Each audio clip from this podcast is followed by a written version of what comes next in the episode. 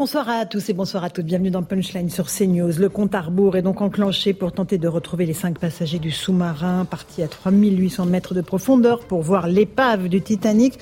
Les réserves d'oxygène de l'engin arrivent à leur terme demain ou dans la soirée. On verra que le dispositif de recherche enclenché est considérable. Michel Chevalet est avec nous pour nous expliquer ce qui se passe en ce moment même au large des côtes nord-américaines. On évoquera aussi, pour revenir sur Terre, la question des migrants qui occupaient une école du 16e arrondissement, rue Erlanger, après avoir manifesté hier soir devant le Conseil constitutionnel. Ils se sont dispersés dans la nature.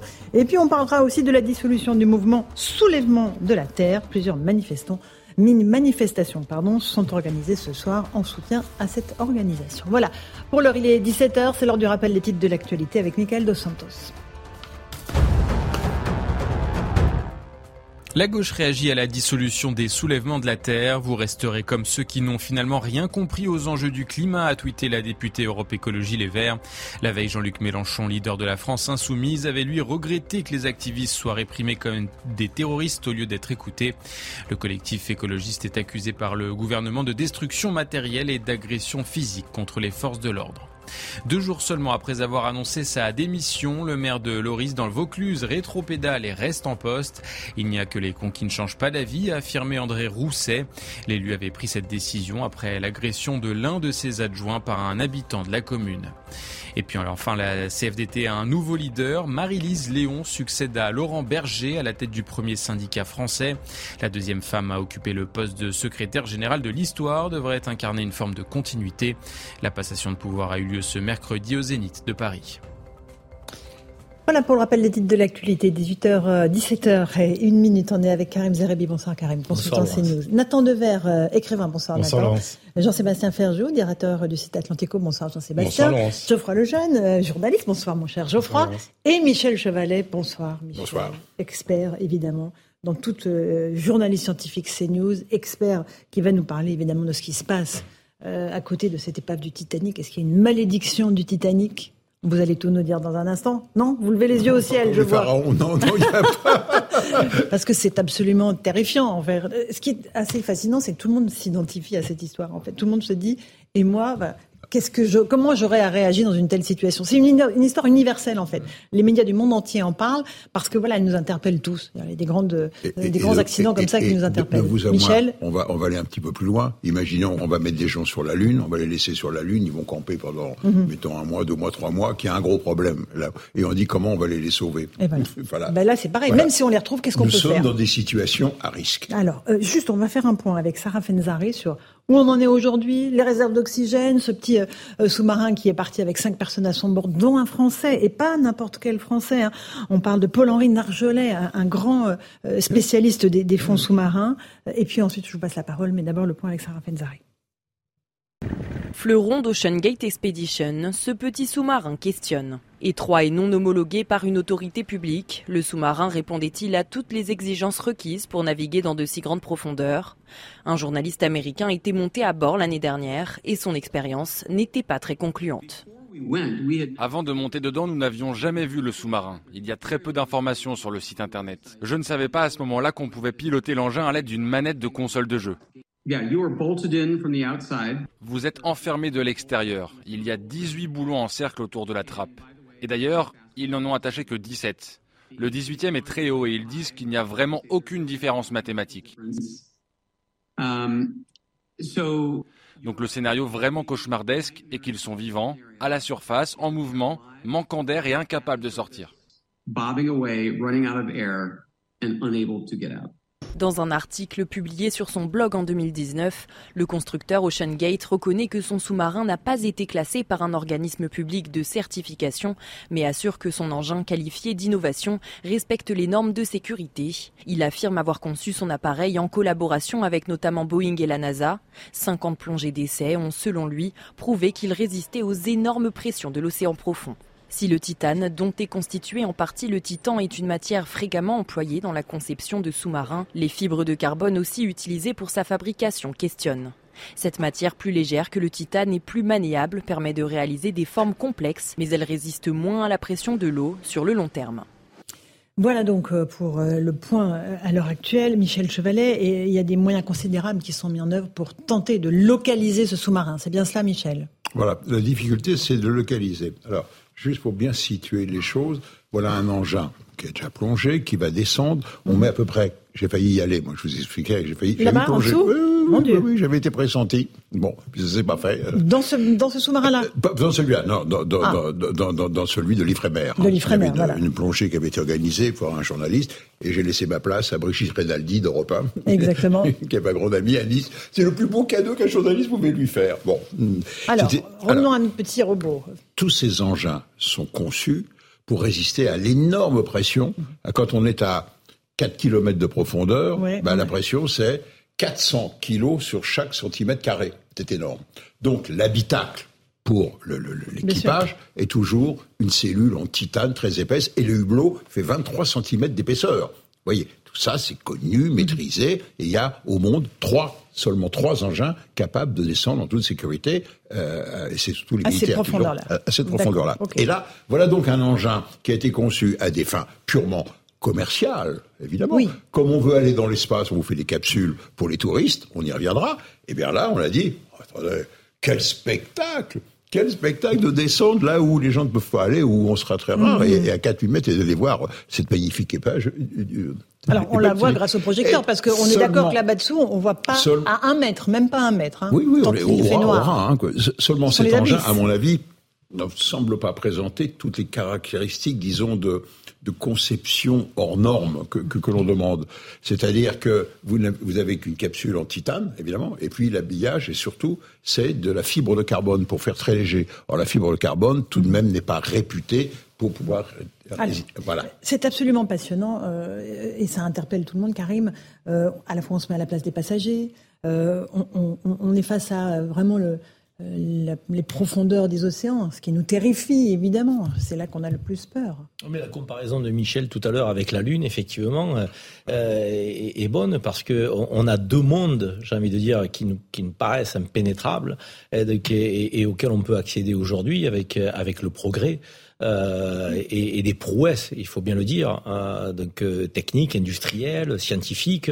Euh, c'est impressionnant. Alors après, moi, je suis, je suis très craintif à l'idée effectivement de, de, de, ce type d'expérience parce qu'on se dit, on y va, est-ce qu'on est-ce qu'on peut est-ce qu'on peut en revenir Donc, et c'est toujours cette question. Mm. Mais mais effectivement, c'est c'est fantastique donc au demeurant. Si on les retrouve. Oui. Vivants, parce que là, les réserves d'oxygène sont extrêmement limitées. Hein, il, ça il est muet. il est muet, mais très très vite, hein, il s'est voilà, le, le, le, sous-marin. Si vous voulez, la première donnée, ça a été, il descend, mhm. au bout de deux heures, il faut à peu près quatre heures pour descendre jusqu'au fond. Hein, c'est très très très lent. Le, il, il, et les communications radio, ça a commencé comme ça. Tiens, on n'a plus de communication radio au bout de deux heures. Pas de communication, c'est quoi?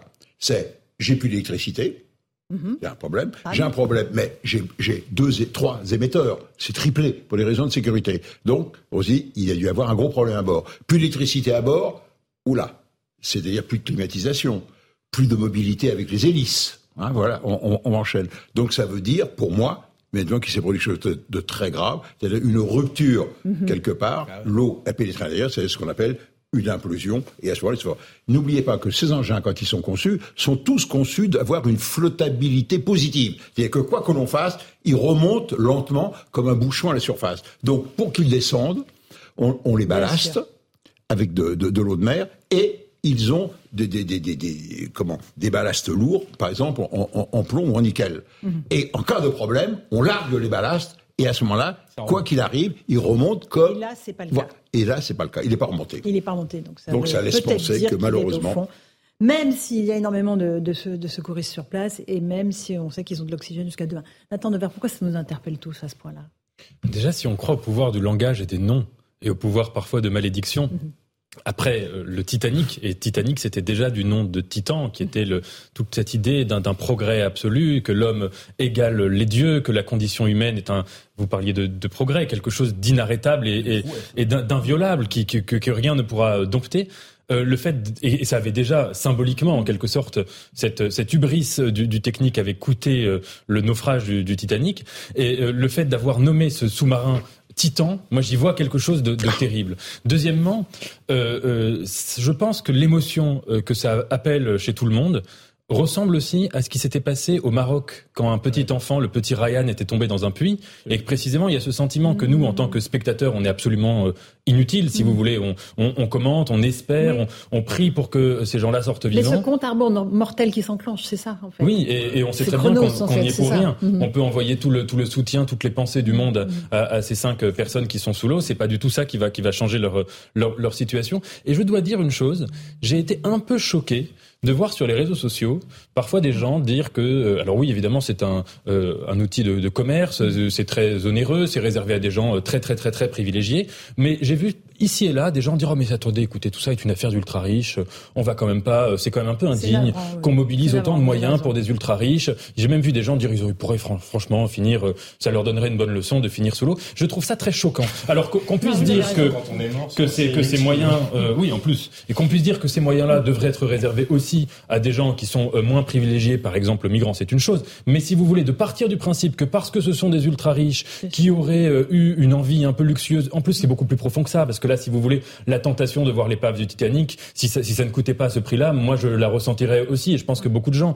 Et, et, et donc partir du principe que cette, euh, ce, ce, ce, côté onéreux justifie une mort est, très choquant. Euh, un petit mot là-dessus, Geoffroy Lejeune, ça vous très, très dur de passer après Nathan parce que j'avais vraiment envie de dire la même chose que lui, c'est-à-dire je pensais moi aussi au petit euh, au Maroc. Euh, et donc je vais ajouter juste, moi je pense qu'il y a une chose, c'est on vit avec l'idée que finalement rien n'est inaccessible. En effet, euh, on, depuis 1969, on sait qu'on peut aller sur l'espace.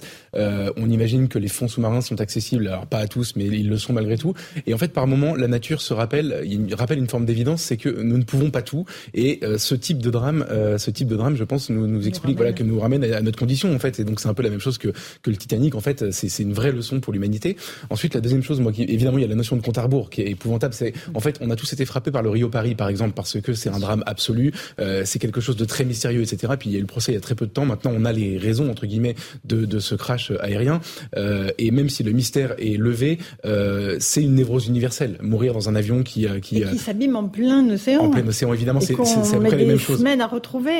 Là, vous avez deux ans. voilà, des, des mois que des. Et, là, vous ajoutez la notion d'incertitude sur l'issue et de, en effet, de chronos. Vous avez dit le temps, le temps qui, passe, et qui, rend tout ça absolument insupportable. Et je pense qu'en effet, en tout cas, moi, je l'ai. Je pense que tout le monde l'a en soi cette espèce d'inquiétude.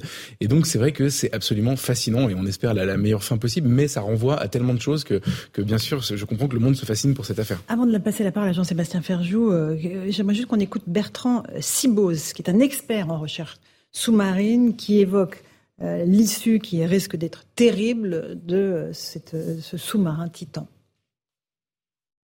Il faut savoir qu'on n'est pas dans le cas d'un sous-marin militaire. Un sous-marin militaire, on va pouvoir utiliser des moyens des, des SAS ou des moyens de, compensation d'air à l'intérieur.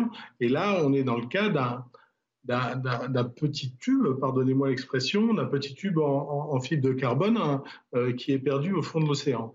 Euh, donc une fois que les robots sous-marins ou que les autres sous-marins, si on en envoie d'autres, l'auront euh, découvert, l'autre problème qui va se poser, ça va être de comment extraire les gens et comment remonter ce sous-marin. Euh, extraire les gens qu'il y a à l'intérieur, il est hors de question d'imaginer une quelconque extraction euh, au fond de la mer. Il ne faut pas, rêver, c'est possible dans le cas de sous-marins militaires, encore une fois, mais c'est malheureusement pas possible dans ces cas-là. Voilà, terrible constat, Jean-Sébastien Ferjou. Je passerai ensuite la parole à Michel sur les, moyens de sauvetage engagés. Qu'est-ce qu'elle évoque pour vous, cette euh, affaire? Peut-être c'est une espèce de condensé de la condition humaine en quelque sorte. Qu'est-ce que vous faites si vous savez qu'il ne vous reste plus que tant de temps euh, à vivre et à quoi vous pensez? Et finalement, nous savons tous, alors on ne peut pas le mesurer, mais euh, qu'il nous reste qu'un certain temps euh, mhm. à vivre. Et là, c'est vraiment en concentré, comme toujours, ce qui est en concentré, mais en relief les questions, les questions universelles. Et le huis clos, bien sûr, la sensation d'enfermement, manifestement, parmi les risques, il y a les crises de panique qui font que vous consommez encore plus d'oxygène. Je trouve que ça dit beaucoup sur notre imaginaire et l'imaginaire contemporain. D'une part, parce qu'effectivement, c'est devenu un sport d'ultra riche. Et vous, James Cameron, par exemple, le fameux réalisateur du film Le Titanic, a beaucoup investi pour aller plonger au fin fond des océans, notamment dans la fosse des Mariannes, qui est l'endroit le plus profond sur la planète, 11 000 mètres. Le Titanic, c'est 4 000, la fosse des Mariannes, c'est 11 000. Et donc, ça nous en dit long sur ce que l'argent permet, ou en tout cas dans l'imaginaire des ultra riches, aller là où les autres ne peuvent pas aller et repousser aussi bien peut-être pour des raisons euh, d'ego que pour des raisons scientifiques, parce qu'il y a une part de dimension scientifique. Après, c'est vrai, pour revenir, je suis absolument d'accord avec ce que disait Nathan Dever, mais malgré tout, on voit qu'il y a des collisions d'actualité. C'est comme ça. Dans le sous-marin en question, il y a deux Pakistanais d'une famille de milliardaires pakistanais. Le bateau qui s'est renversé en Méditerranée, dans la cale, apparemment, les Pakistanais, enfin, il y avait énormément de mhm. Pakistanais qu'on a empêché de sortir aussi au moment où le bateau a chaviré. Dans la presse anglaise, c'est vrai, c'est une collision d'actualité. Mhm. Bien sûr, moi je ne considère pas un seul instant que ça veut dire qu'il ne faille pas faire d'efforts pour sauver euh, mhm. ces gens-là. Mais ça nous renvoie quand même à là où se construisent euh, nos émotions. Dans un autre registre plus léger, il y avait une autre collision d'actualité hier. Euh, je trouve que je passais au milieu. Il y avait, vous savez, sur la place du Palais Royal, un camp de migrants. Et à quelques dizaines de mètres de là, le défilé Louis Vuitton deux sortes d'occupation différentes de l'espace public. Non, mais sur la manière dont se construisent nos ressentis et ce qui nous intéresse, ce qui nous intéresse pas, ce qui nous émeut, ce qui nous émeut pas. Voilà, ça nous force parfois aussi à prendre du recul. Et il ne s'agit certainement pas d'opposer les situations les unes aux autres et certainement pas de donner des leçons de morale et encore moins de souhaiter la mort des gens au motif qu'ils seraient riches. Il y avait un père et son fils hein, dans ce sous-marin, euh, un homme d'affaires pakistanais et un, peu, un jeune homme de 19 ans. Michel Chevalet, euh, le robot euh, français de l'Ifremer qui est en train d'être acheminé sur la zone, euh, il s'appelle comment déjà euh, L'Atalante. Victor 2000. L'Atalante. Euh, qu'est-ce qui va permettre Le navire d'assistance. Le navire, c'est le navire d'assistance. Ah oui, c'est Victor. C'est Victor 2000. C'est Victor 2000. Il y a une deuxième version. Il est amélioré sans arrêt. Bon, c'est un engin très performant. On a mis 6000. Pourquoi? Parce qu'il est capable lui d'aller à 6000 mètres. Mhm, c'est énorme. énorme. Bon, il sert, il sert à l'émission scientifique. Il est équipé de bras, de caméras, vue panoramique, mhm. et, il est destiné à la recherche scientifique. Je ne dis pas que de temps en temps il aille peut-être vers le militaire, hein, parce que tout ça c'est très. Il observe beaucoup de choses. Très très lié. Donc là, dès qu'il va arriver, on pense dans la nuit ah. sur zone. Alors, qu'est-ce qui se passe bien clair. Le, problème, c'est la réserve d'oxygène. Vous avez bien compris. Mhm. Donc, on va arriver à milieu de la journée. Ça va être, pour moi, terminé. La deuxième donne, est-on capable, si on arrive à le localiser rapidement, à faire quelque chose? La réponse est non. On peut rien faire. Impossible. C'est-à-dire que même si on retrouve le sous-marin, on peut rien faire. Le sous-marin, il est équipé de pinces et de deux bras pour prélever les échantillons. Il peut prendre jusqu'à 100 kilos mais en aucun cas, il va pouvoir, parce que le problème, ça serait de remonter lentement à la surface. Vous avez bien compris. Avec une sangle. Alors, ça ne veut pas dire qu'on ne sache pas le faire. Les Américains savent très bien récupérer des morceaux de sous-marins nucléaires soviétiques. Ça, c'est dans la guerre froide. Ils sont équipés avec grande grue, mais mm. avant, il y a des robots qui, qui, qui font des attaches, etc. OK. Mais ça prend énormément de temps. Donc, il n'y a aucun, aucun moyen de levage. Deux, on, ne peut pas sortir les hommes enfermés dans, cette, sphère. Euh, ça fait, écoutez, c'est un mètre, attendez, c'est un mètre cinquante de large sur 5 mètres de long. Et là, la pression, c'est horrible. Euh, personne ne peut être dans l'eau à cette euh, pression-là. On est écrabouillé. Un homme descend à, allez, 100 mètres, 120 mètres, 150 mètres. Bon, il y en a qui plongent, vous savez, c'est le Les record. C'est la, centaine de mètres. Mais non, pas, au-delà. Alors, ce qui est intéressant quand même, c'est de dire qui y avait dans, ce sous-marin. Il y avait aussi Paul-Henri Nargelet, euh, grand spécialiste, euh, qui avait une fascination pour le Titanic, euh, qui avait déjà plongé, mais avec le Nautil à l'époque pour aller observer ce bateau. On va juste écouter, on a retrouvé des archives de Paul-Henri Nargelet qui, qui explique cette fascination qu'il a pour le Titanic. Une, une, grande émotion, puisqu'on attendait ça depuis longtemps, on travaillait sur ce projet depuis plus d'un an. Évidemment, le jour où on arrive et qu'on voit pour la première fois l'épave, ben on dit ça y est, bon maintenant ça commence vraiment, le, le rêve devient réalité et on a eu une grande émotion au moment où on est arrivé sur, le, donc sur la partie avant de, du Titanic. C'est l'étrave que vous avez vue en premier? Tout à fait, oui. Et en plus, il se trouve que l'étrave est, est de loin la plus belle partie, enfin c'est la partie la mieux conservée et la plus spectaculaire de, de l'épave. Alors, vous allez euh, présenter votre travail hein, ce soir. Ce sont des photos, mais également des vidéos inédites. Oui, tout à fait. Ce sont des images. Bon, au départ, si vous voulez, ce sont des images que j'avais choisies euh, parce que je les trouvais, elles me plaisaient. Et euh, un ami a fait un, un, réalisateur a fait un montage, euh, le film m'était destiné, et puis bon, je l'ai montré à plusieurs personnes, et tout le monde m'a dit, ben, tu devrais le montrer plus, plus, plus. Donc c'est comme ça que ça s'est fait. Pour moi, la plus belle image, c'est vraiment l'image de, de l'avant, de la plage avant, où on voit les, les chaînes des ancres, on voit les, les treuils qui sont encore brillants, on peut lire, et on le verra ce soir dans les images, on peut lire l'endroit où il est fabriqué, c'est vraiment très représentatif de l'épave, et, et ça reste spectaculaire. Moi, chaque fois que j'ai des images, je suis toujours émerveillé en les regardant. Voilà pour euh, Paul-Henri Narjolet, qui était donc dans ce sous-marin, euh, qui y est toujours. 2009, euh, il évoquait cette fascination pour le Titanic, Nathan Dever. C'est admirable. Voilà, c'est un homme qui est allé au bout de ses rêves, en tout cas. Oui, bien sûr, et, je, je, comprends cette fascination pour le Titanic parce que il y, a plusieurs, il y a plusieurs mystères. D'abord, il y a le le mystère de, ce, de cette épave qui est un mémorial. Euh, les morts ont disparu. Euh, je crois quand on quand on va voir l'épave, on ne voit plus de, du tout aucune trace des morts, sinon des, des paires de chaussures, quelques bouts de vêtements, des choses comme ça. Donc on peut imaginer, mais d'imaginer la scène, premièrement, d'imaginer euh, ce que ça a été, non seulement le, la croisière, non seulement le, la magnificence de ce de ce, de ce paquebot, mais aussi surtout les, les dernières heures. Euh, et puis aussi, il y a ce mystère, si vous voulez, du temps suspendu. Je pensais aussi quelque chose de cette nature. Du, enfin, du temps suspendu, c'est pas vrai, il n'est pas suspendu. Mhm. Parce que précisément, l'épave va être, euh, est en train d'être décomposée. Elle aura disparu d'ici 15, 20, 30 ans. Et donc, est totalement disparue parce qu'il y a des bactéries qui la, qui la rongent. Donc c'est aussi l'effet de la nature qui se réempare de quelque chose qui était un des grands bijoux de l'humanité, du luxe, de la technologie mhm. euh, de l'humanité. Je comprends parfaitement cette fascination qu'on peut qu'on peut avoir pour cette épave. Michel Chevalet, il y a donc euh, le bateau de l'Ifremer qui va arriver sur zone. Il y a déjà beaucoup de recherches euh, qui sont enclenchées avec des moyens aériens euh, par le Canada, envoyé par le Canada, les gardes-côtes de Boston. Alors les moyens aériens, c'est un, la reconnaissance en surface. Si jamais le bouchon, il était remonté comme un bouchon de champagne, on le trouverait, on balaye. Deuxièmement, ils sont équipés de, bouées, ils lâchent des, bouées acoustiques. Ça, c'est une technique tout à fait classique depuis la guerre de la guerre de 39-45. On largue des bouées, on, largue. L'avion vole très lentement, euh, au-dessus de l'eau à 50-60 mètres. Il largue des bouées avec un petit parachute. Elle tombe, elle flotte, elle déroule. Un câble se déroule avec au bout un micro en profondeur. Et il y a un émetteur radio, et donc tout ce qui s'écoute dans l'environnement de la bouée est retransmis à bord de l'avion et retransmis au sol. Et c'est comme ça qu'on détectait les mouvements des, des, des sous-marins, des U-boats euh, allemands. Et donc cette technique, c'est ce qu'ils ont fait. Ils ont largué une bouée pour quadriller mhm. le, le, le, la probabilité de la zone à laquelle, s'il a eu un problème, il aurait dû remonter, c'est-à-dire à la verticale. On le sait, on, on sait où est l'épave très précisément, donc à la verticale euh, de l'épave. Et donc, et là, ça, pour le moment, les sonars, les bruits n'ont rien donné comme bruit. Alors, il y a eu des bruits, voilà, qu'on a entendus quand même. Mais si, de vous à moi. Mais on ne sait pas exactement la nature de ces bruits, c'est ce qu'a affirmé le, le garde-côte américain. C'est silence, hein.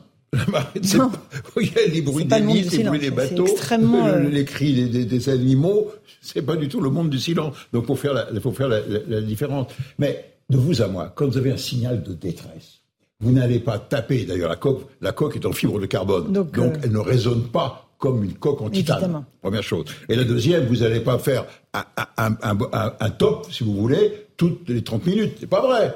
Vous allez, ces gens-là, sur les gens de la mer, ils sont le SOS. En Morse, on enverrait les signaux de, eh, la moindre des choses, c'est le SOS. Or, c'est pas le cas. Si vous voulez, donc c'était dès que j'ai entendu cette information, j'ai dit ce n'est pas possible que ce soit dû à la présence de. Donc, et si on, il disparaît des radars deux heures après avoir plongé, on estime qu'il est quoi 2000 mètres de profondeur Entre bah, 1500 et 2000 mètres de profondeur Quand il, disparaît. Voilà, puisqu'il devait aller à 3008.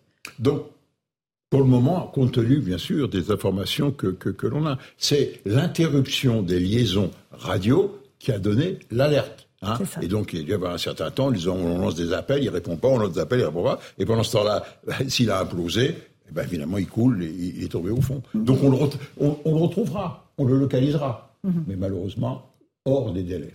Et surtout, on ne pourra pas, compte tenu des moyens que l'on a, nous ne savons pas récupérer les hommes à bord d'un engin à 4000 mètres de profondeur. On ne le sait pas. C'est terrible, euh, carrément. On entendrait, on écouterait Michel pendant ah des heures. C'est clair. Mais cette, euh, ce qui se joue euh, en ce moment dans les abysses c'est absolument terrible. C'est le scénario d'un suspense dramatique que, que tu nous comptes là, Michel, parce qu'avec les moyens ultra sophistiqués malgré tout, eh ben donc qu'on a déployés, on voit bien une forme d'impuissance à, à, pouvoir euh, observer, euh, euh, repérer, et on imagine ces hommes à l'intérieur. Parce qu'il n'y a pas de sauvetage. Cette course contre la montre, enfin, je veux dire, c'est vrai que c'est tous ces paramètres-là, euh, il faut à la fois froid dans le dos parce qu'on se dit mais dans quel état d'esprit peuvent-ils être aujourd'hui Et comment pouvons-nous, euh, à un moment donné, être utiles euh, Et la panique Il y a, cette forme d'impuissance, comme on évoquait tout à l'heure, dans, dans, toutes ces situations, une forme d'impuissance malgré tout. Il y a des professionnels à bord qui ont déjà plongé, notamment le français.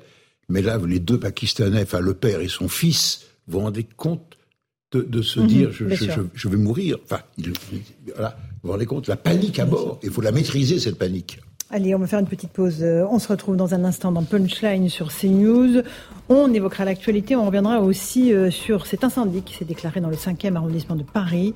Euh, peut-être une explosion de gaz. On y revient dans un instant dans Punchline sur CNews. À tout de suite. 17h30, on se retrouve en direct en Punchline. Tout de suite, le résumé de l'actualité avec Michael Dos Santos. Les avocats des soulèvements de la Terre annoncent un recours contre la dissolution du collectif, une dissolution actée ce midi lors du Conseil des ministres. Le gouvernement reproche au mouvement des destructions matérielles et des agressions physiques contre les forces de l'ordre sous couvert de protection de l'environnement. Ce fut le cas en mars dernier à Sainte-Soline ou encore samedi dans la vallée de la Maurienne. La course contre la montre se poursuit pour retrouver le Titan. Il ne reste plus qu'un jour d'oxygène aux passagers du sous-marin, disparu dimanche dernier près de l'épave du Titanic. Des bruits ce mercredi par des avions canadiens suscitent un mince espoir de retrouver des membres de l'équipage. Parmi eux figure un explorateur français, Paul-Henri Nargelet. Et puis la fête de la musique gâchée pour une partie des Français en raison des risques d'orage. Une série de concerts de rue ont d'ores et déjà été annulés du sud-ouest au nord-est du pays. C'est le cas à Bordeaux ou encore à Clermont-Ferrand. Au total, 19 départements ont été placés en vigilance orange par Météo France. Merci beaucoup, Michael Dos Santos, pour ce rappel des titres de l'actualité. Euh, on vient de l'apprendre, une explosion a eu lieu euh, dans le cœur de Paris, dans le 5e arrondissement place Lazenant, avec euh, visiblement un certain nombre de victimes. Un immeuble se serait écroulé non loin du Val-de-Grâce après une explosion de gaz. Euh, encore une fois, les pompiers sont en train de se déplacer euh, pour venir en aide aux victimes s'il y en a. Louis de Ragnel nous a rejoint d'Europe 1. quelles sont les dernières informations, Louis? Eh bien, donc, un immeuble s'est partiellement effondré, donc il ne s'est pas effondré entièrement. et donc, l'explosion s'est produite en, en milieu d'après-midi. Et ce qu'on sait également, c'est que voilà, il y a un dispositif très important qui est en train d'être euh, déployé, à la fois euh, des, de la brigade des sapeurs-pompiers de Paris, vous savez, des, des militaires, euh, donc qui sont les pompiers parisiens, ainsi que des forces de l'ordre aussi en très grand nombre pour euh, surtout protéger le dispositif, éviter que des badauds ne s'approchent trop près de, des lieux. Sinon, en fait, pour l'instant, les informations sont assez parcellaires, euh, donc on ne manquera pas de, de, revenir vers vous. Voilà, on peut vous donner l'adresse exacte. C'était, ça s'est passé au 245 euh, rue Saint-Jacques, c'est à côté mhm. d'une une boulangerie qui est donc juste derrière le, le Val-de-Grâce. Et donc on, on vous parlez d'explosion liée évidemment euh, au gaz. On ne parle pas d'actes terroristes. Ça évidemment, reste à hein. prouver, ça reste à démontrer, euh, mais en tout cas pour l'instant, c'est ce que les, les, policiers nous disent. Donc c'est la piste qui est privilégiée, mais il y aura une enquête mhm. et on, on ne manquera pas de revenir vers vous pour vous donner toutes les informations. Bien sûr. Euh, on a évidemment eu de nombreux cas euh, d'immeubles comme ça qui se sont écroulés. Karim Zerebi, euh, après des explosions de gaz, la vétusté de certains immeubles, le fait que des détonations puissent se produire, ça crée souvent, ça fait des ravages dans ces, dans On a eu un exemple il n'y a pas très longtemps à Marseille. absolument. qui nous avait mis en émoi total. et c'était pas un bâtiment, un immeuble insalubre, c'était un accident effectivement euh, un peu peut-être de la même nature. On attend des précisions.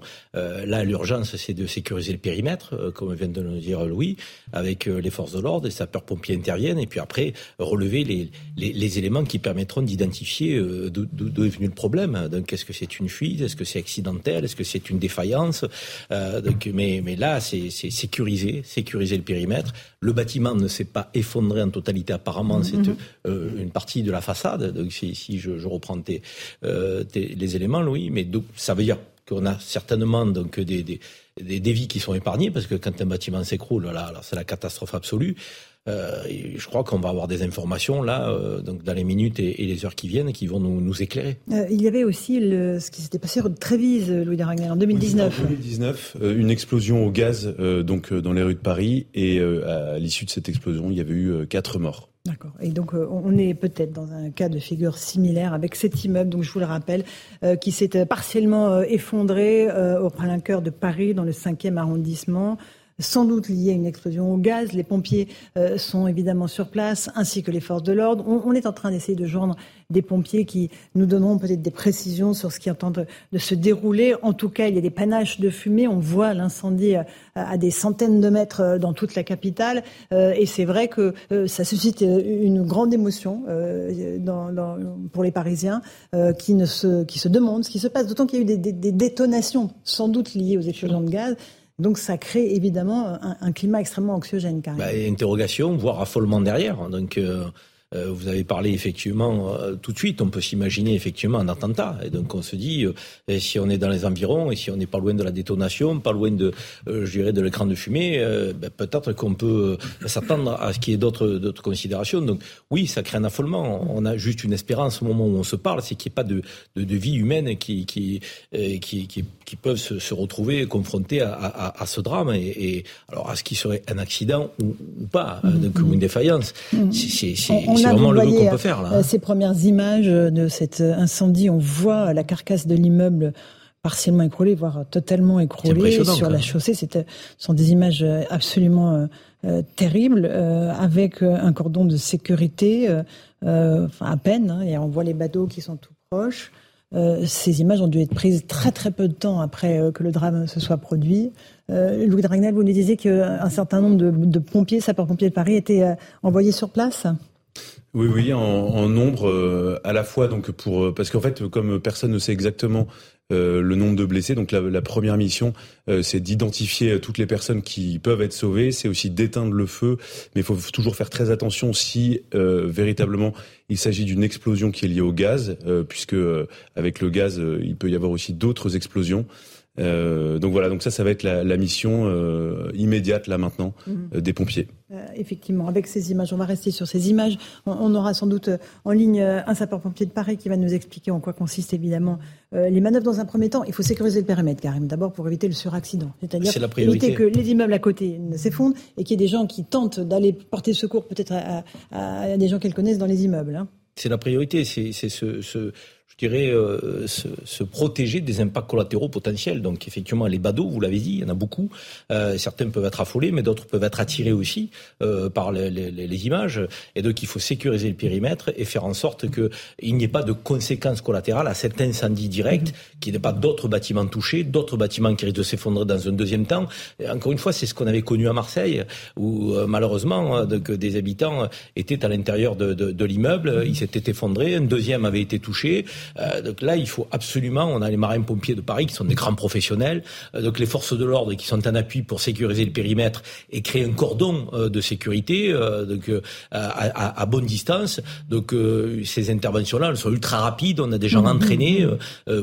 Préparés, spécialisés donc sur ces, sur ces questions-là. Donc Espérons encore une fois qu'il n'y ait aucune vie humaine qui soit, qui soit touchée parce que c'est, c'est la première crainte qu'on peut avoir quand on a un incendie de ce type. Il est 17h38, on est en direct dans Punchline sur CNews. Si vous nous rejoignez à l'instant avec cette information, cette explosion qui s'est déroulée en plein cœur de Paris, euh, cet immeuble qui s'est effondré, une première explosion suivie d'un incendie sur deux immeubles. Nous n'avons pas encore de bilan pour l'instant. Ce sont les pompiers qui nous donnent ces informations. Euh, on voit évidemment la carcasse de l'immeuble qui s'est écroulée en partie sur la chaussée. Euh, l'incendie, évidemment, euh, qui sévit. À, l'heure où on se parle, on imagine que des dizaines de, sapeurs-pompiers ont convergé, des pompiers qui sont aguerris, vous l'avez dit, à Paris, qui ont travaillé sur l'incendie de Notre-Dame de Paris, qui sont extrêmement mobiles. Euh, et qui euh, savent intervenir en, zone urbaine. Sont des zones à haute densité, évidemment, euh, avec beaucoup de monde dans tous les immeubles, car on est dans le cœur de Paris. Préparé, il y a des entraînements spécifiques à ça. Les sapeurs-pompiers à Paris, les marins-pompiers à Marseille sont des grands professionnels. Ils ont déjà démontré que dans les moments les plus difficiles, ils sont capables d'intervenir. Et encore une fois, on a deux corps euh, donc, du ministère de l'Intérieur, là, les sapeurs-pompiers et les forces de l'ordre qui travaillent concomitamment, les uns pour sécuriser le périmètre, les autres pour intervenir directement sur le théâtre euh, de, du, de l'incendie. Euh, nous avons de, des spécialistes qui sont, qui sont à même de pouvoir intervenir intervenir, d'avoir les bons gestes de, de, manière extrêmement rapide. c'est ce qui se passe là, à la fois pour protéger donc les badauds qui seraient tentés de s'approcher et protéger aussi les habitants éventuellement qui seraient dans l'immeuble. Donc il y a une double opération là, donc qui se met en place grâce à nos, nos, nos professionnels, sapeurs-pompiers et forces de l'ordre présentes sur place. Voilà, on va avoir dans très peu de temps des gens qui sont sur place. On voit cette image prise par, euh, j'imagine, euh, satellite euh, de cette rue Saint-Jacques. On voit qu'on est évidemment dans une zone très très fortement peuplée et que voilà, on, est au cœur de Paris, au cœur de la capitale. si cette explosion au gaz se confirme sur des immeubles, encore une fois, un peu anciens dans ce quartier-là, on peut avoir évidemment des dégâts sur d'autres structures environnantes. Dans ces cas-là, on le sait, on l'a vu à Marseille notamment, c'est toute la rue, enfin une partie de la rue qu'on évacue pour éviter que les structures euh, fragilisés par l'explosion ne s'écroulent à leur tour. Ça fait partie des mesures de sécurité, de prévention euh, immédiates qui sont à prendre.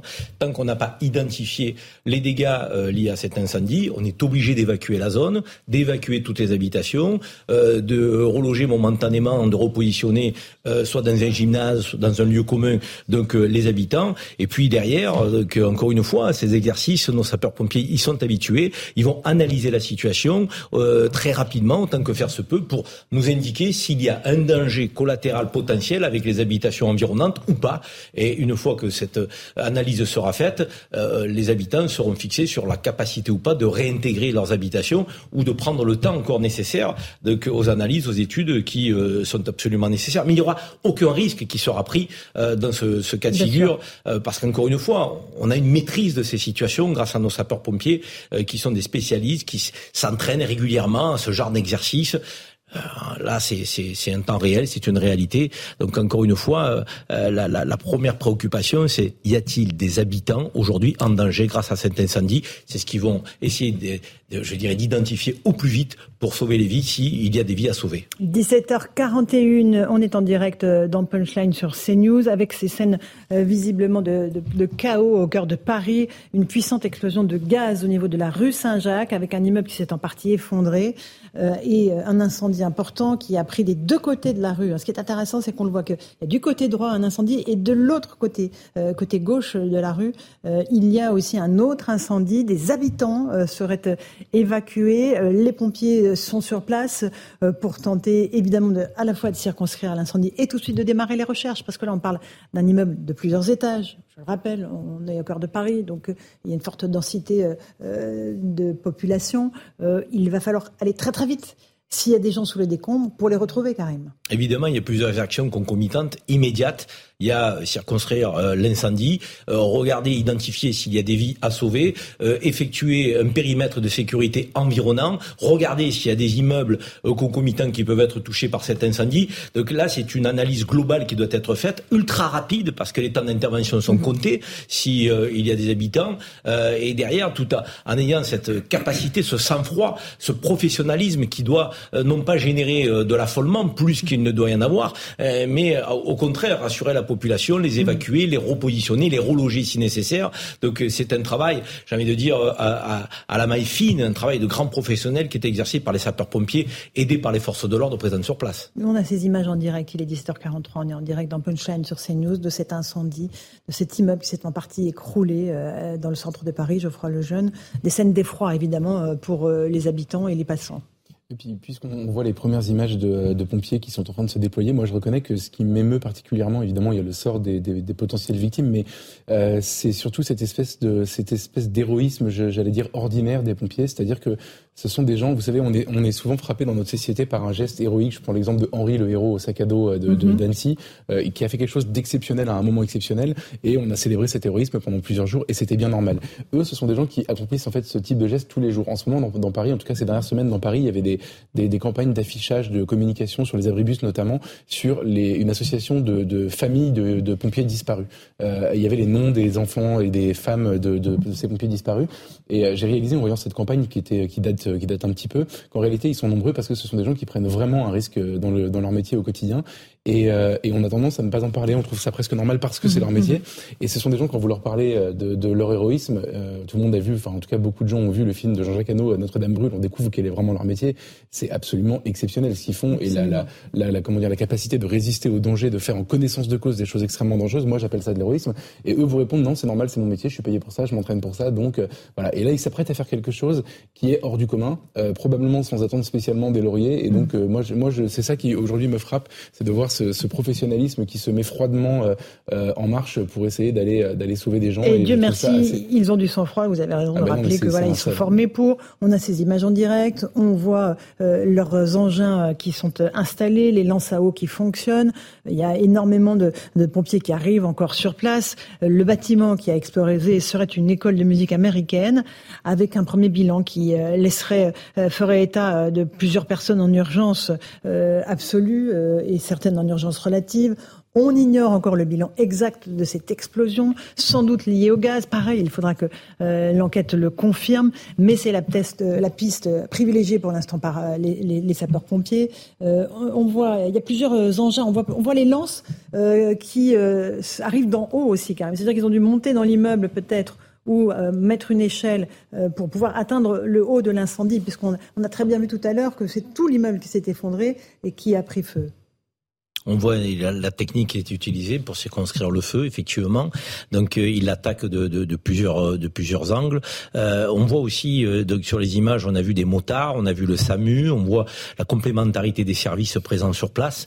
Euh, donc c'est aussi ça la force de la, de la puissance publique, de qu'avoir de grands professionnels au service de la nation qui sont capables d'intervenir dans un temps ultra rapide, avec un grand professionnalisme, avec un matériel adéquat de qualité, hein, parce que effectivement on a du matériel moderne là, et puis des effectifs qui vont venir petit à petit en nombre toujours plus important sur les lieux pour épauler euh, de ceux qui y sont déjà, faire en sorte qu'ils puissent se relayer euh, et puis répondre aux besoins. Euh, une fois que ce besoin sera clairement identifié, besoin des victimes potentielles, besoin d'analyse des bâtiments concomitants, besoin pour sécuriser le périmètre, on aura des forces de l'ordre qui viendront, qui se relayeront, des motards qui sont là. Là, on voit des fonctionnaires de police, la police nationale, certainement la sécurité publique qui intervient.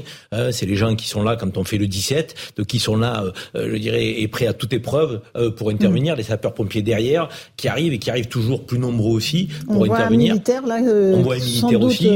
Tous les gens qui étaient dans le périmètre sont mobilisés, Laurence, dans ces moments-là. Parce que par appel radio, on a toutes ces forces de sécurité, de protection qui interviennent, donc pour travailler main dans la main, concomitamment, chacune a son rôle. Il y a un rôle pour chacune. Et, autant que faire se peut, c'est d'abord sauver des vies, c'est d'abord sécuriser le périmètre, c'est d'abord faire en sorte qu'on puisse circonscrire euh, le feu, l'analyser, euh, savoir d'où euh, est, venue cette explosion. et avec tous ces éléments-là, derrière, il y aura un diagnostic qui sera effectué et, on sera sûr de pouvoir sécuriser les populations, celles qui ont été évacuées pourront peut-être réintégrer. Euh, celles qui sont autour et aux alentours ben, seront toujours mises à distance. Euh, encore une fois, c'est un travail de, précision absolue, c'est un travail de longue haleine aussi parfois, euh, parce que euh, le feu peut reprendre une fois que qu'il est circonscrit. On peut être très fier d'avoir ces, ces, femmes et ces hommes qui sont au service de la République dans ces moments-là et qui ont une capacité d'intervention remarquable. Karim, on a déjà vécu ça à Marseille récemment. là, il y a eu énormément de victimes et énormément de gens évacués, relogés pour le long terme en fait. Bien hein. sûr, c'est la première euh, des démarches qui étaient effectuées, c'est euh, mettre en protection les populations environnantes, euh, les évacuer pour prévenir s'il y a un risque collatéral, et puis être sur le terrain des opérations pour sauver des vies si des vies sont à sauver. Et c'est des traumatismes qui restent, même après l'événement. Moi, je sais qu'à Marseille, les, les familles, les femmes et les hommes qui se sont trouvés aux environs, touchés de très près ou euh, de, de, je dirais à proximité euh, sont sont traumatisés par ce qu'ils ont vécu. Euh, parce qu'ils s'attendent au pire ils ne savent pas d'où provient le drame euh, quelle est la cause de l'incendie euh, est-ce qu'une fois que le, les, les, les, professionnels sont sur place est-ce qu'ils sont totalement sécurisés? Beaucoup de questions sont là. Ils ont l'impression d'être démunis. Donc c'est presque une, vie qui, qui, qui, qui défile. Vos biens les plus personnels sont touchés pour ceux qui sont dans l'immeuble. Immeuble, euh, c'est quelque chose qui psychologiquement marque les esprits. On a eu deux drames à Marseille coup sur coup, la rue d'Aubagne, dont nous avons beaucoup parlé. C'était un bâtiment insalubre qui s'est écroulé avec des vies humaines. Donc il y, a, y, a, y, a, cette, cette commémoration chaque année de, en pensant aux victimes. Et puis plus récemment, ça n'était pas un bâtiment insalubre, c'était un accident. Donc et toutes les forces de l'ordre sont venues sur place, les marins-pompiers de Marseille, les institutions sont là. Tout le monde fait fait corps dans ces moments-là. Tout le monde est côte à côte parce que on, se dit qu'il y, a, une urgence vitale et il faut répondre à cette urgence vitale. là, il est 17h49, on est en direct dans Punchline sur CNews. Cette image en direct euh, du cœur de Paris, le 5e arrondissement. On est tout près de l'hôpital du Val-de-Grâce. Un immeuble au moins s'est écroulé après une explosion de gaz.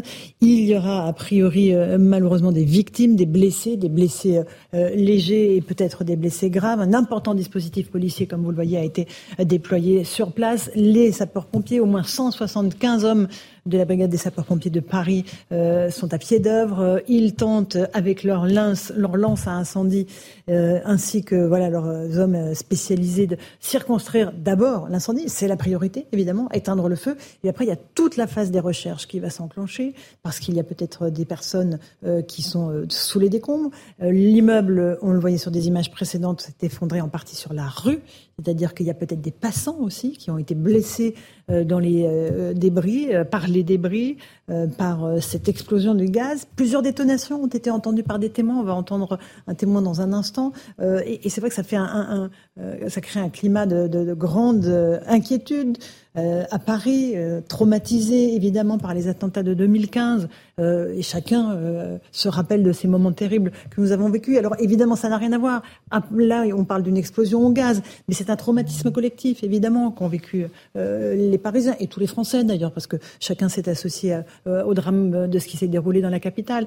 Là, on a cette explosion au gaz, donc je le répète, pas de confusion, dans un immeuble d'habitation dans le cœur de la capitale, des pompiers à l'œuvre et sans doute euh, des blessés euh, qui sont euh, en nombre. on voit que les pompiers sont déployés, les ambulances aussi, le SAMU de Paris qui enclenche une manœuvre peut-être pour aller chercher des, blessés, les transporter à l'hôpital. On, va évidemment au fil des minutes qui arrivent avoir de plus en plus d'informations mais la situation est grave, extrêmement grave. Extrêmement grave. Et, on a deux types d'interventions. Une intervention au cœur de l'incendie, donc le circonscrire, intervenir euh, voir si euh, il y a des victimes euh, au, cœur de cet incendie, et puis effectivement tout ce qui est collatéral euh, à, cet incendie. Mais il faut se dire que euh, les habitants n'ont pas d'informations.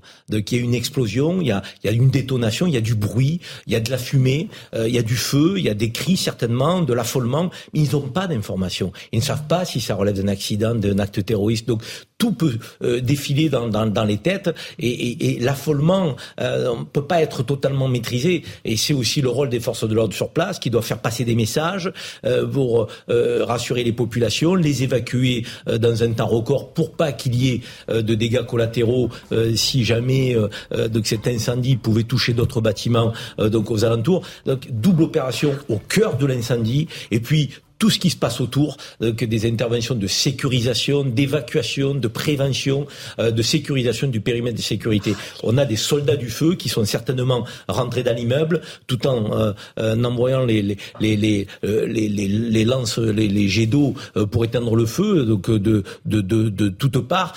ils interviennent parce qu'il y a certainement des, des, femmes et des hommes, des familles peut-être dans cet immeuble et donc des vies à sauver. Et donc ils, ce sont des, des soldats du feu, comme le nom l'indique, qui sont là pour sauver des ce sont les héros, ces sapeurs-pompiers. Geoffroy Lejeune, on ne le rappellera jamais assez le rôle vital qu'ont les sapeurs-pompiers, ces hommes et ces femmes, hein, parce qu'il y a des femmes évidemment héroïques euh, qui interviennent en ce moment même euh, sur euh, cet immeuble effondré après une explosion due au gaz, qui mettent en, danger leur vie aussi hein, à chaque fois pour sauver la nôtre. Et puis c'est, en fait c'est un métier très compliqué que moi je connais très mal d'ailleurs, mais que j'ai découvert, je vous dis, grâce à la, enfin, à la faveur de, l'incendie de Notre-Dame. Et, euh, et, et, on a tendance à penser que ce sont des gens qui sont appelés un peu. D'ailleurs, ils sont appelés aussi parfois un peu pour rien, euh, mais qui sont appelés pour aller déloger euh, les, les, l'image d'Épinal, c'est des chats dans les arbres à la campagne parce que des personnes âgées n'arrivent pas à le faire d'elles-mêmes. Et en réalité, c'est, c'est un, un, comment dire, c'est un métier très très compliqué. Le feu, c'est particulièrement complexe. alors c'est leur métier évidemment, mais le feu, c'est particulièrement complexe et dangereux. Il y en a qui perdent la vie, il y en a qui sont blessés, il y en a énormément et ça pour le coup, moi je l'ai découvert récemment. Euh, et, donc c'est un peu comme euh, on a, c'est plus facile de, voir l'héroïsme des militaires qui sont en opération extérieure ou des policiers quand on les voit se faire caillasser, agresser, c'est plus visuel. mais en réalité, le travail d'un pompier, c'est dans, le quotidien, ils sont extrêmement sollicités et ils ont des, ils ont des ils prennent des vrais risques et ils ont aussi leur les gens qui tombent pour, pour leur métier. Donc voilà, c'est vrai que mm. euh, c'est l'occasion, c'est une occasion de rappeler en fait qu'ils font quelque chose d'extrêmement compliqué et, qu'on leur doit beaucoup. On voit euh, sous nos yeux évidemment le cordon euh, de sécurité qui se met en place avec des militaires. Faut le noter, hein, Karim, c'est intéressant.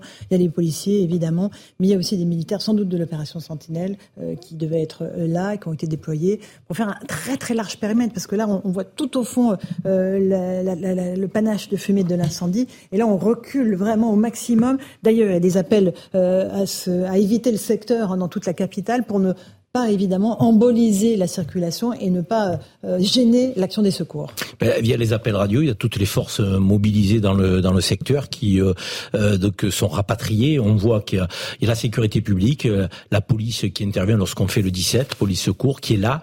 on voit aussi les compagnies républicaines de sécurité qui sont là pour sécuriser des périmètres, des bâtiments et, qui viennent aussi en renfort, qui sont là pour délimiter le périmètre. Et puis on a, vous l'avez dit, de que les forces sentinelles, donc qui sont là pour lutter contre le risque terroriste et qui arpentent nos rues, euh, toutes ces femmes et ces hommes, tous ces effectifs qui étaient dans, dans le périmètre sont appelés, sont appelés en renfort pour euh, porter euh, main forte, intervenir. Chacun, encore une fois, son rôle. Euh, chacun sait ce qu'il a à faire. Voilà, on, on envoie même parler à la population, là, à une, à une passante, pour mm. certainement lui donner quelques explications, pour euh, faire baisser l'affolement si affolement il y a, pour les éloigner, donc, et leur dire que ils sont là, et ils prennent la situation et, et, et, est en main. Elle est, elle est, elle est, elle est, je dirais, mobilisée par, par les femmes et les hommes qui sont pré présents sur le périmètre tout à l'heure, euh, Geoffroy parlait des sapeurs-pompiers. On a 250 000 sapeurs-pompiers, dont 200 000 euh, donc, euh, volontaires dans le pays. On a 41 000 professionnels. Mmh. Donc, il faut saluer ces femmes et ces hommes de par leur engagement, qu'ils soient professionnels ou bénévoles. C'est un engagement, c'est une vocation. On dit toujours que dans nos services publics, parfois la vocation a baissé d'un cran. C'est bien, encore une fois, une corporation où la vocation est toujours là. La volonté de sauver, la volonté d'intervenir, la volonté de, de prévenir. Donc, c'est des femmes et ces hommes qui, qui ont une générosité qui ont du, le sens de la solidarité, qui sont entraînés.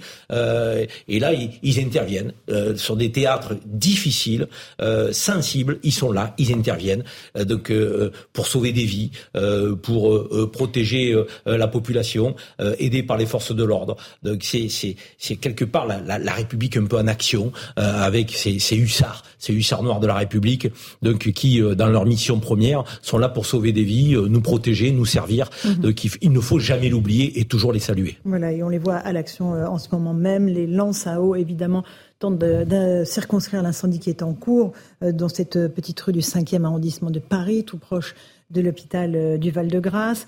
Cette explosion, donc cet immeuble qui s'est effondré après avoir explosé, sans doute à cause du fuite de gaz. C'est ce que euh, l'on comprend de ce que disent pour l'instant dans leurs premiers échanges les pompiers, qui restent très prudents évidemment. La circulation est fermée euh, sur un très large périmètre. Les habitants sont en cours d'évacuation, pareil, sur une zone qui est en train de s'étendre parce que on sait dans ce cas-là que les immeubles avoisinants sont fragilisés après une telle explosion. Euh, l'immeuble s'est écroulé sur les deux parties euh, de, la chaussée, euh, comme on peut le voir très précisément ici, à la fois sur la droite et la gauche. Sans doute des projections, sans doute des, gens qui étaient dans la rue aussi, des passants qui ont été blessés. On, va avoir un, bilan complet dans quelques instants. on imagine que Gérald Darmanin, le ministre de l'Intérieur, va s'exprimer, que les pompiers, pareil, vont expliquer le dispositif qu'ils ont mis en place. Euh, on sait euh, d'ores et déjà que 175 pompiers sont déployés euh, pour tenter de circonscrire cet incendie au cœur de la capitale, dans le 5e arrondissement de Paris, avec une situation extrêmement compliquée, haute densité démographique, beaucoup de, risques que les immeubles avoisinants ne, s'effondrent. Karim Zerebi, on, est face à un scénario auquel les sapeurs-pompiers, on, le rappelle, sont habitués, ils sont formés, entraînés pour cela. Néanmoins, il a une capacité de réaction, une force de réaction extrêmement rapide dans ces cas-là, qui est absolument admirable. On va continuer à, évoquer évidemment cet accident, cet incendie dans le 5e arrondissement de Paris dans un instant sur CNews et sur Europe 1, puisque les auditeurs d'Europe 1 vont nous rejoindre dans un instant. Et on, tentera d'avoir des témoins de cette explosion qui s'est déroulée au cœur de Paris. Je vous laisse regarder les images.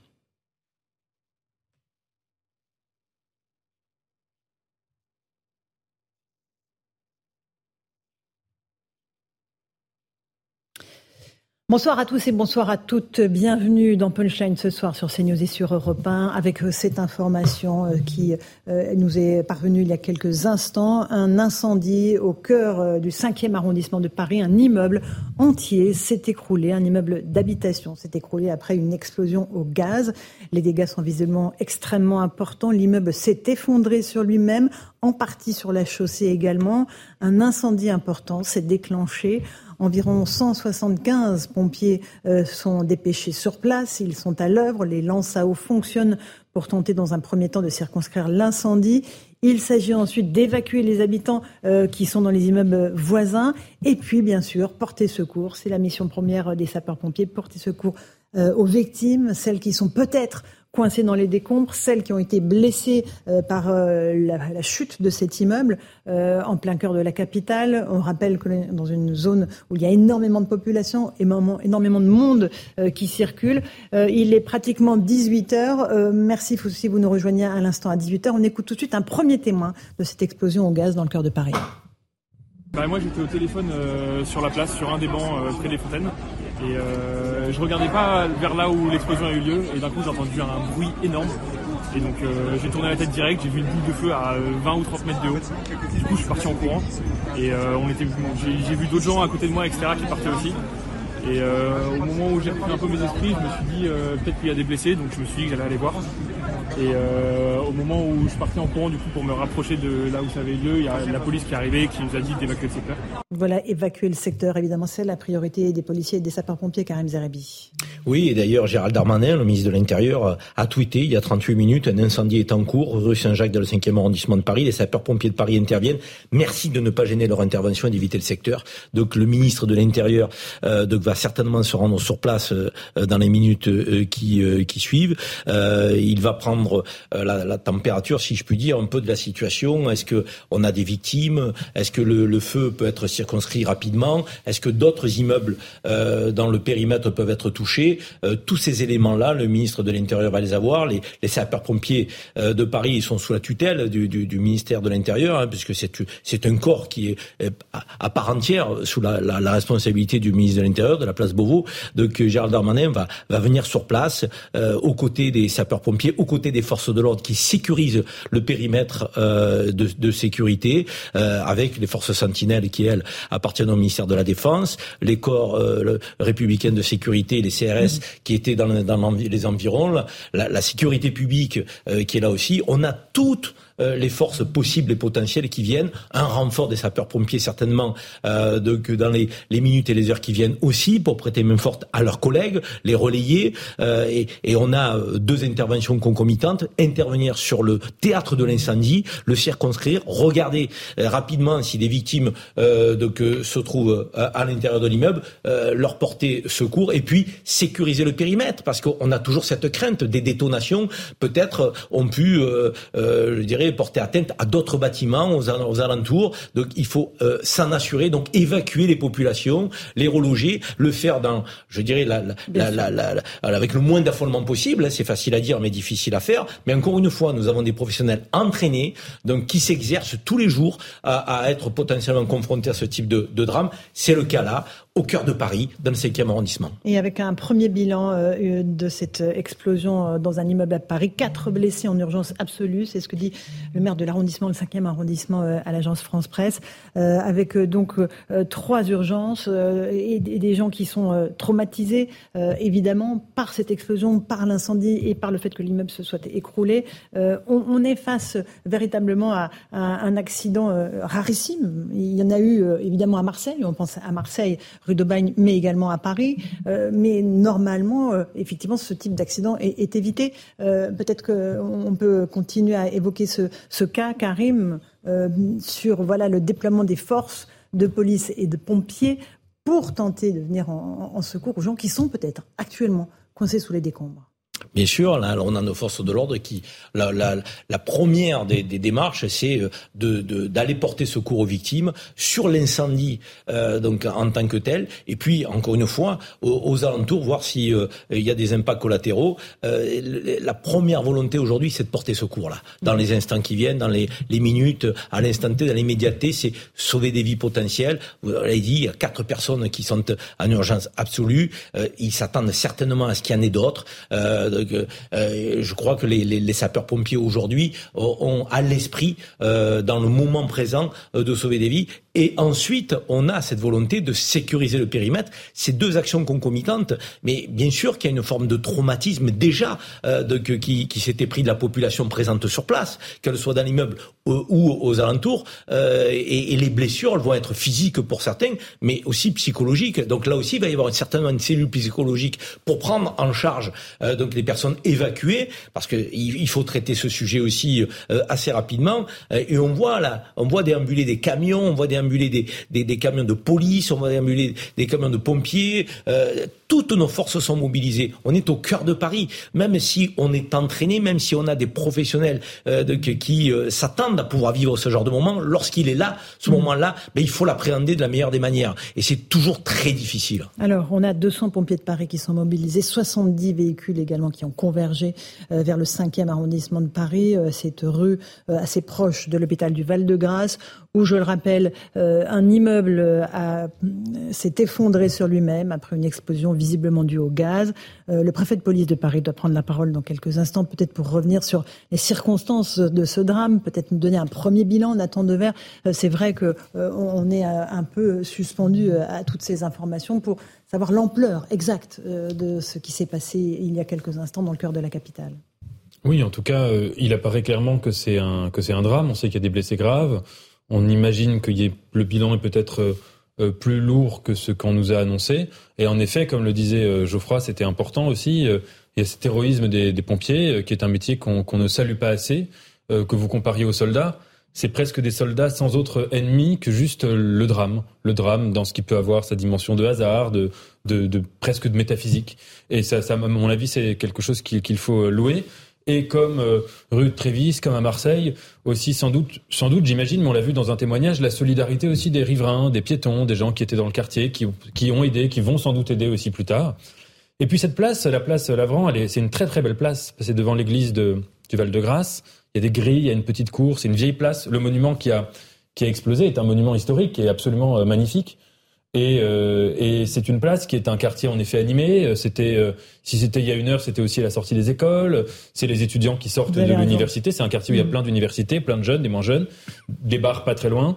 Donc on peut aussi craindre en effet qu'il y ait eu des, des, gens dans, dans, les alentours au moment de l'explosion donc oui. Évidemment, avec ce premier bilan, quatre blessés en urgence absolue, trois en urgence relative. Jean-Sébastien Ferjou, euh, on est encore une fois au cœur de la capitale et, ce type d'accident euh, euh, peut provoquer un, grand nombre de blessés. Oui, bien sûr, il semble que l'immeuble qui s'est effondré soit le siège d'une école, d'ailleurs, enfin d'une école américaine mm-hmm. pour des étudiants, d'une école de design américaine, la Paris American Academy. Il y a un passage couvert aussi à cet endroit-là, et c'est ce bâtiment-là qui s'est effondré entraînant un incendie dans les immeubles, euh, les immeubles qui le jouxtent, ou y compris de l'autre côté euh, de la rue. Donc il est difficile de savoir s'il y avait des étudiants dans l'immeuble à ce moment-là. Bien sûr, euh, complètement impossible de se prononcer sur un bilan en soi. On sait qu'un hôpital de fortune a été monté parce que ça fait partie des opérations d'urgence que les pompiers ou les, les, pouvoirs publics savent déployer. A été monté dans une dans une brasserie en face. Le ministre de l'Intérieur s'y rend, Madame Hidalgo s'y rend aussi. Manifestement, on est face à quelque chose d'une ampleur effectivement assez catastrophique, ne serait-ce que par l'impact que ça a sur euh, les gens qui se trouvaient euh, aux alentours. Et donc un immeuble qui s'effondre, c'est très difficile de savoir euh, qui se trouvait à cet endroit-là, à ce moment-là, mais ça peut laisser redouter dans une école un bilan humain, malheureusement. Euh, malheureusement, extrêmement lourd. Euh, on a, et je l'explique à nos auditeurs, ces images des pompiers en action avec les engins, près de 70 engins mobilisés pour circonscrire cet incendie, les lance à eau qui ont été actionnés très vite, parce que non seulement l'immeuble s'est effondré, Geoffroy Lejeune, mais il y a eu un incendie qui s'est développé des deux parties, des deux côtés de la chaussée. On redoute des blessés aussi dans la rue, des passants qui ont pu être atteints par les, jets de pierre. Et puis, il y a tout le travail après de sécurisation des environnements et des, immeubles euh, qui sont mitoyens de celui qui s'est effondré. Euh, on est sur une scène de chaos dans le cœur de la capitale, en tout cas. En fait, moi, je suis frappé par la répétition. C'est vrai qu'on a, souvent commenté ici ce qui s'est passé à Marseille, ce qui s'est passé à Paris déjà par le passé, euh, d'autres incendies, je crois notamment rue Erlinger à Paris. Et, et en fait, à chaque fois, c'est la même, euh, bêtise et la même incompréhension. Si vous voulez, il y a, pas, tout à l'heure, vous faisiez le parallèle avec 2015 et les attentats.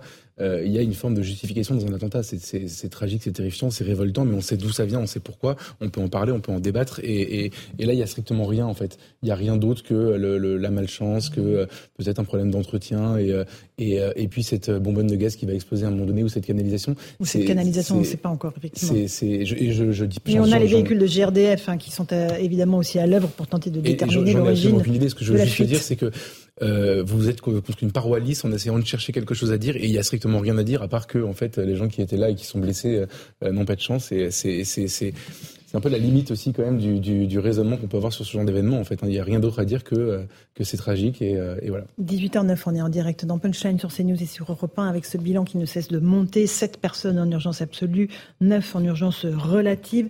Il s'agit bien a priori d'une explosion liée au gaz, euh, selon la préfecture de police de Paris, avec euh, un immeuble qui s'est effondré sur lui-même, dont les pierres ont ricoché sur la chaussée, ce qui a provoqué un certain nombre de blessés. Il y a beaucoup de personnes mobilisées. On parle de plus de 200 sapeurs-pompiers, les effectifs de police sont aussi là pour sécuriser le périmètre, un périmètre qui s'élargit de plus en plus pour laisser libre champ aux sapeurs-pompiers pour qu'ils puissent intervenir. On a aussi un point presse sans doute qui va euh, survenir euh, dans quelques instants euh, du préfet de police de Paris, qui va peut-être donner des détails sur ce qui s'est passé, Karim Zerebi, confirmer qu'il s'agit bien d'une explosion au gaz, peut-être donner un bilan. On parle là de sept urgences absolues, neuf urgences relatives. Euh, voilà, il faut qu'on puisse aussi informer la population de ce qui est en train de se dérouler dans la capitale. C'est l'exercice auquel va être confronté Laurent Nunez, le préfet de police, dans quelques instants. Il glane toutes les informations possibles euh, en provenance des sapeurs-pompiers, mais aussi des forces de l'ordre, euh, pour pouvoir livrer effectivement lors de cette conférence de presse les premiers éléments. Alors, il sera certainement trop tôt pour évoquer l'origine de l'incendie. l'origine peut être accidentelle, il peut être lié à la vétusté d'un système euh, aujourd'hui d'alimentation. De, euh, nous n'en savons rien au moment où nous nous exprimons. Euh, la priorité de, que des équipes présentes, sapeurs-pompiers, forces de l'ordre, c'est sauver tout ce qui est possible d'être sauvé, c'est-à-dire les vies humaines en priorité, éteindre l'incendie, le circonscrire, faire en sorte qu'il ne puisse pas, je dirais, de, avoir des effets collatéraux dramatiques et négatifs, assurer le périmètre de sécurité sur place, donc tout ce travail-là est fait par les forces de l'ordre et le préfet de police, dans quelques instants, euh, lorsqu'il tiendra sa conférence de nous donnera des éléments plus précis, évidemment. On va écouter un témoin euh, de ce qui s'est passé il y a un peu plus de 40 minutes dans le cœur de Paris, euh, un peu plus 45 minutes, un témoin recueilli par les envoyés spéciaux d'Europe 1 un bruit extrêmement un bruit extrêmement violent qui a fait vibrer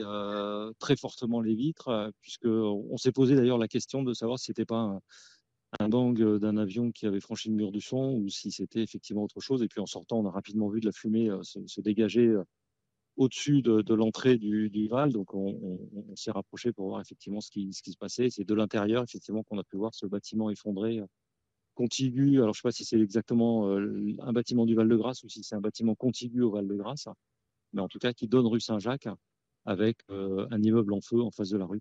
Voilà. Donc c'est tout ce qu'on a pu, c'est tout ce que j'ai pu voir sans aucune idée ni de l'origine de l'explosion, ni euh, d'un potentiel nombre de victimes. Mais vu les, vu les dégâts, je doute malheureusement qu'il y en a, je, suppose qu'il y en a malheureusement. Et, vous parliez d'une évacuation, comment ça s'est passé? Ah bah très très calmement et très sereinement. Euh, tout a été, enfin tout le, plan d'évacuation du site a été a été respecté dans le plus grand calme. avec des militaires organisés d'un côté pour prendre des choses en main et des civils pris en main de l'autre côté pour être emmenés vers les, évacuations du, du Val-de-Grâce, donc vraiment qui donne Port-Royal, le boulevard du Port-Royal, donc vraiment aucun, aucune une gestion, une gestion tout à fait, tout à fait, tout à fait convenable et tout à fait assuré de, l'événement en interne en tout cas. Et quand vous êtes descendu, euh, vous êtes passé pas loin de, de, l'incendie? L'incendie est toujours en cours? Qu'est-ce que vous avez pu voir? Ah bah l'incendie, ah bah non, là, le, bah non, le, temps de remonter, tout est bouclé, euh, on peut plus s'approcher, euh, tout est fermé dans un périmètre de 500 mètres autour. Quoi. Au bas mot 500 mètres. Quoi. Donc euh, il y a eu plusieurs, je pense qu'il y a eu plusieurs petites explosions derrière, donc je pense qu'il y a eu des, soit c'était du gaz, il a été dit à que c'était du gaz, mais bon, je n'en ai vraiment aucune confirmation. Vous avez entendu vous plusieurs explosions? Il y a eu, oui, oui, mais enfin, des, non, ne parlons pas d'explosion au même titre que la première. Des, des euh, soit peut-être, je sais pas, quelque chose qui était en train de brûler et qui se met à exploser derrière, vous voyez, mais pas, pas, pas à nouveau une explosion majeure. Il y a eu une explosion euh, extrêmement violente, euh, celle-ci, hein, qui avait vraiment vibré les vitres, fait exploser d'autres vitres dans le quartier. les bâtiments autour, effectivement, ont perdu leurs vitres. Mais au-delà de ça, après, non, après un incendie, quoi. Voilà pour ce témoignage recueilli au micro d'Europe 1 par Guillaume Dominguez. Euh, évidemment, on continue à évoquer euh, ce qui se passe dans le cœur de Paris. Il est 18h14 si vous nous rejoignez à l'instant sur nos deux antennes CNews et Europe 1 avec euh, cet immeuble qui s'est effondré dans le 5e arrondissement de Paris. Visiblement un immeuble très ancien puisque Camille Pascal, féru d'histoire, nous envoie un message disant que c'est le pavillon d'Angle qui vient de s'effondrer, date de la régence d'Anne d'Autriche, donc mère de Louis XIV, il date de 1645. Donc euh, c'est un bâtiment extrêmement ancien, euh, bijou du patrimoine euh, parisien. évidemment, on imagine qu'une explosion de gaz dans ce type d'édifice a, des effets absolument dévastateurs. Michel Chevalet, qu'est-ce qui se passe en fait en, en, termes physiques? Une explosion de gaz, qu'est-ce que ça provoque ah bah, C'est la chose la plus redoutable. Hein. je connais bien le quartier à côté du Val-de-Grâce. Ce sont des, des, des, immeubles très, très anciens. Si vous voyez, dans une explosion de gaz, il n'y a que deux cas de figure. Soit il y a eu un problème au niveau d'un appartement. Et des fois, c'est le cas quand une personne soit laisse le réchaud au gaz ouvert, on l'a vu, soit se suicide, et ça va souffler un appartement, mais ça ne détruit pas l'immeuble. Soit ça va toucher les fondations, c'est-à-dire qu'il y a une fuite de gaz ou dans la chaussée ou dans le réseau qui s'infiltre lentement dans la, dans la, dans la cave. C'est ce que l'on a vu rue de Trévise à Paris. Et là, ça va vous souffler et l'immeuble et le quartier entier. Alors, qu'est-ce qui se passe? Une explosion, c'est une combustion instantanée. Donc vous avez la déflagration, vous avez d'abord le front de flamme, puis la dilatation de l'air, et c'est qui vous donne le souffle. Donc il y a toujours deux étapes. Hein. Vous avez l'explosion proprement dit, qui est une combustion instantanée. Donc la chaleur dégagée dilate l'air, ce qui donne le bruit de l'explosion et donc et la destruction par le souffle et qui peut être dans un rayon de plusieurs centaines de mètres. Donc là, je, je ne sais pas à niveau au niveau des déflagrations, elle doit être très importante puisque la façade apparemment de l'immeuble mhm. euh, a, a, a, été a, a, été soufflée. Or, le, je, je lisais les dépêches, faisait état qu'il y avait dans les jours précédents des travaux dans la rue sur qui étaient intervenus sur la distribution du réseau du réseau. D'accord, effectivement. il y a euh, beaucoup d'incidents qui se produisent, hein, malheureusement. Hein. Euh, il y a des travaux qui se font pour l'eau, le, téléphone ou autre. Il, y a une pelleteuse et on ne fait pas attention aux canalisations de gaz alors qu'ils ont les plans. Mhm. Hein, les pompiers et, les entreprises doivent les avoir. Alors, Gérald Darmanin, ministre de l'Intérieur, euh, explique pour l'instant que l'origine de l'incendie est indéterminé. Euh, on sait évidemment qu'il y a une grande suspicion euh, au vu du nom de voitures euh, urgence gaz GRDF. On, pense évidemment que c'est lié à une explosion de gaz, comme on vient de l'évoquer avec Michel Chevalet, Karim Zerebi. Effectivement, on sait que dans la capitale, il y a énormément de travaux qui sont conduits depuis des années pour rénover ces conduites de gaz, parce que le réseau est vétuste et ancien. Je confirme que dans ce cinquième arrondissement, euh, donc où je passe quotidiennement, et il y a des tranchées à peu près partout, euh, donc avec des, des, des barricades euh, et des travailleurs qui, euh, donc euh, certainement, hein, donc ont à changer les canalisations ou à effectuer des, des, des travaux de, de modernisation. comme l'a dit Michel, est-ce je dirais, une explosion accidentelle provenant euh, d'une habitation en particulier, ou, est-ce que c'est euh, plutôt le réseau euh, qui aurait été défaillant, touché ou pas par ces travaux? Encore une fois, ces éléments-là, nous les aurons. on, évoque des probabilités parce que nous n'avons pas d'informations, mais le préfet de police, peut-être que lors de sa conférence de presse, nous donnera de plus amples informations il y a potentiellement euh, plusieurs pistes possibles au moment où nous nous parlons. On voit que la liste quand même des blessés euh, donc s'allonge. Euh, c'est très inquiétant et je pense que on n'est pas au bout encore de, je dirais, de faire un constat dramatique de cette explosion dans le 5e arrondissement au cœur de Paris. Gérald Darmanin se rend sur les lieux de l'incendie, le ministre de l'Intérieur euh, qui va sans doute euh, faire un point précis avec les sapeurs-pompiers. Plus de 250 sapeurs-pompiers sont désormais engagés, 70 véhicules, euh, un périmètre de sécurité qui s'est élargi évidemment au, fil des minutes. On risque, Nathan Devers, d'avoir un bilan qui va s'alourdir au, fil des heures. Et évidemment, c'est l'inquiétude qui prévaut parce que on se doute qu'il y, a un amas de gravats monstrueux à cet endroit-là. On, redoute le fait qu'il y ait des, personnes, évidemment, coincées sous ces gravats. Oui, malheureusement, on sait déjà qu'il y a un nombre important de quinzaines de blessés graves, c'est absolument énorme. Et on voit que le, nombre a considérablement augmenté depuis il y a quelques minutes où c'était 4. Et on peut vraisemblablement imaginer que euh, malheureusement, il peut être amené à augmenter pour plusieurs raisons. D'abord parce que euh, c'est le bâtiment qui a explosé, qui est en effet un bâtiment historique, hein, euh, qui est un, un bijou architectural juste à mhm. côté de l'église du Val-de-Grâce. Euh, euh, c'est un bâtiment qui, euh, en effet, manifestement, est une, comme le disait tout à l'heure Jean-Sébastien, qui est une, une école américaine. Donc on peut supposer que en semaine, à cette heure-ci, il y a peut-être eu des gens dedans, on peut vraisemblablement l'imaginer. La rue elle-même est assez piétonne. C'est un quartier, c'est une place très sympathique avec des petits commerces, avec une, pharmacie, avec bon. Euh, il y a l'heure de la sortie d'école. L'heure, c'est un quartier très universitaire. Hein, il y a beaucoup de d'universités euh, dans, dans le coin, donc c'est l'heure aussi où les gens euh, sortent des cours, vont boire un coup, vont se promener. Il fait beau, c'est le printemps. Donc on peut imaginer malheureusement aussi qu'il y a eu un certain nombre de, de piétons à proximité de, de, de, cet immeuble quand il a explosé, sans parler de l'immeuble d'en face. Donc malheureusement, oui, c'est un, mhm. c'est un, c'est un vrai drame. D'autres informations, Jean-Sébastien Ferjou? Bah, sur les causes de cette explosion, non, puisque personne ne les a pour l'instant. Mais en tout cas, sur ce qu'on sait de l'état du réseau de gaz parisien, après l'explosion de la rue de Trévise, qui avait fait plusieurs morts dans le 9e arrondissement, il y a un certain nombre d'élus qui s'étaient alarmés de l'état mhm. de vétusté du réseau de gaz euh, parisien. Je me souviens notamment Alexandre Vesperini, qui était élu du 6e arrondissement, si je me souviens bien, qui disait que c'était le cauchemar de tous les maires d'arrondissement. Et il fait aussi partie du Conseil supérieur, justement, de, de contrôle des, des réseaux euh, de gaz à l'époque, ce qui avait beaucoup été dit, c'est qu'il y a trop d'interlocuteurs entre la mairie, GRDF, euh, les copropriétés, et que, comme vous l'évoquiez, Michel Chevalet, tout à l'heure, ça n'est pas toujours très bien signalisé.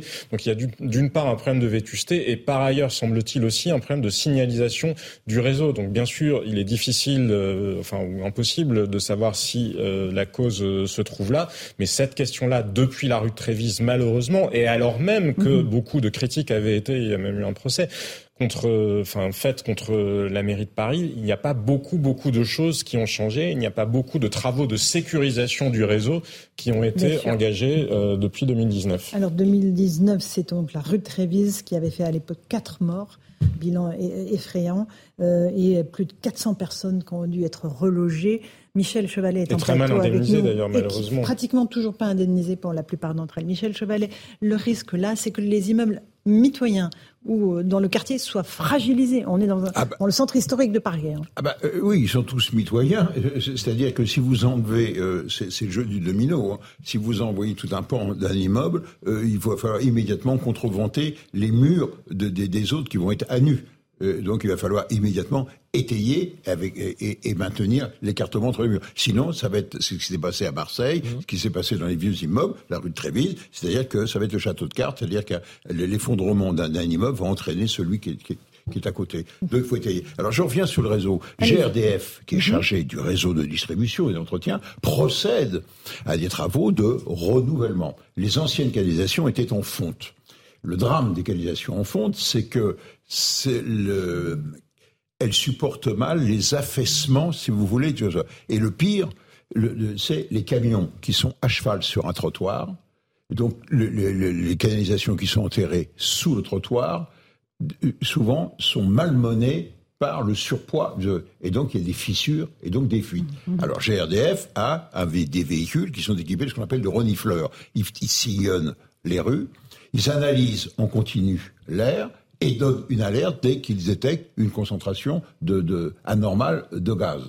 Et, mais, mais seulement, il y a, y a, Paris, je ne sais plus combien ça fait de milliers de kilomètres de, de, de réseau. Donc c'est suivi, c'est vrai, mais vous n'êtes pas à la merci soit de travaux qui n'ont pas été faits comme il a fait, soit qu'il y a eu un problème, par exemple. Donc la question c'est de savoir, est-ce que la déflagration provient d'un appartement dans l'immeuble ou provient du, sous-sol de l'immeuble ou, de, de, la chaussée devant l'immeuble. Et plus, je dirais, l'explosion est, souterraine, et plus elle est, elle fait que l'immeuble s'effondre. C'est bien ça, Michel. Ah c'est violent. L'onde de choc, c'est une surpression par rapport à la pression atmosphérique.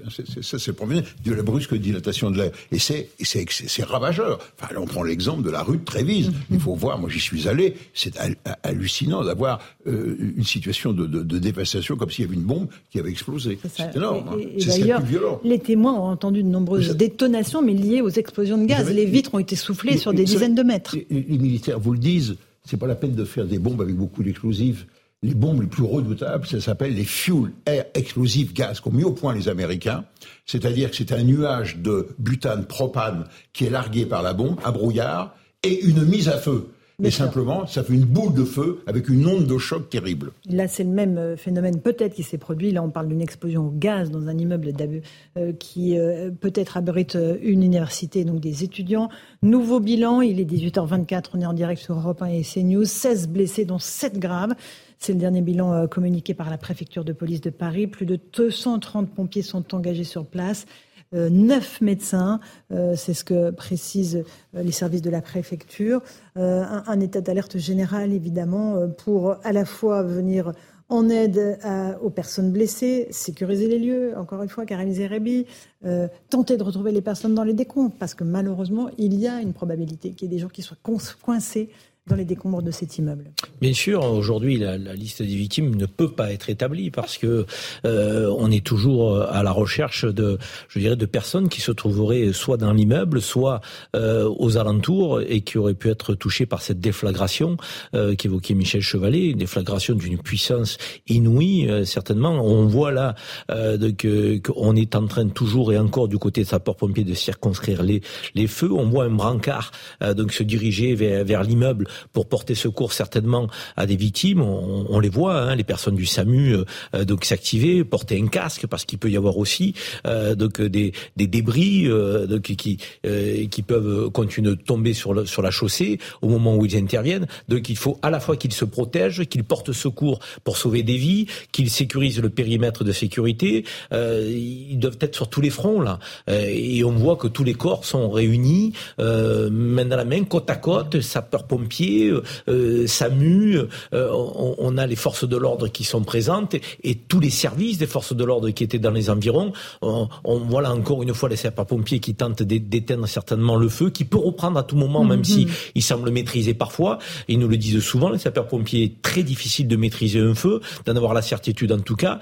Donc là, on est, on est sur le qui-vive, hein, si je mhm. puis parler ainsi, à la fois en termes de recherche de victimes et à la fois en termes d'impacts collatéraux que cette incendie aura pu provoquer, euh, les, les, les, sirènes des camions qui sont aux alentours. Euh, donc c'est c'est c'est une mobilisation générale euh, donc dans l'urgence la plus absolue auquel nous nous devons faire face dans le 5e arrondissement, au cœur de Paris, au cœur de mhm. Paris, avec une densité de population très importante. Nathan l'a dit. Donc les sorties d'école, les habitations, les commerces, les badauds, je veux dire tout ce beau monde là peut être touché, impacté par cet incendie, soit parce qu'il est résident sur place, soit parce qu'ils sont de passage. Euh, et c'est ce à quoi doivent faire face les, forces de, secours et de sécurité. On parle de cet euh, immeuble qui s'est effondré, donc dans le 5e arrondissement de Paris, avec euh, au moins 16 blessés, dans 7 graves. C'est un pavillon qui jouxte l'hôpital du Val-de-Grâce, qui date de 1645, hein, donc de l'époque de la Régence d'Anne d'Autriche, la mère de Louis XIV. C'est l'œuvre de trois des plus grands architectes du XVIIe, Mansart, Le Mercier et Le Muet. Euh, joyaux du patrimoine, mais bien sûr, le plus important, ce sont les victimes, Nathan Devers, ceux qui sont peut-être sous les décombres et qu'il faut secourir là, tout de suite, dans les minutes qui viennent, car l'urgence est absolue. Ah oui, oui, bien sûr, il ne faut pas faire de, hiérarchie possible. Il n'y a même pas de hiérarchie possible entre les, pierres et les, gens qui, qui sont euh, en danger de mort ou qui sont blessés graves ou qui sont peut-être, malheureusement, peut-être qu'on apprendra encore pire, bien sûr. Et c'est dramatique. Et c'est ce que disait Geoffroy. Je pense que c'est très important. C'est que là, on est confronté à, un drame, en fait, qui est, qui est en fait inexplicable. Ou, enfin, où l'explication qui nous sera mm. donnée euh, plus tard euh, avec l'enquête, ce sera peut-être une explication de vétusté, de problèmes d'entretien, de problèmes techniques. Mais enfin, euh, il n'y a pas une intention, je ne pense pas qu'il y ait une intention néfaste, quelqu'un qui soit volontairement derrière, derrière ce drame-là. ça ne veut pas dire qu'il n'y a pas de responsable. Peut-être qu'il y en aura, mais en tout cas pas, pas volontairement mm. et pas de manière intentionnelle. Et c'est ce qui fait l'aspect encore plus dramatique. Vous savez, c'était ce que euh, Camus disait quand il disait que les morts les plus, la mort la plus scandaleuse, c'était un accident de voiture. C'est pas la même chose, un accident de voiture et un incendie. Mm.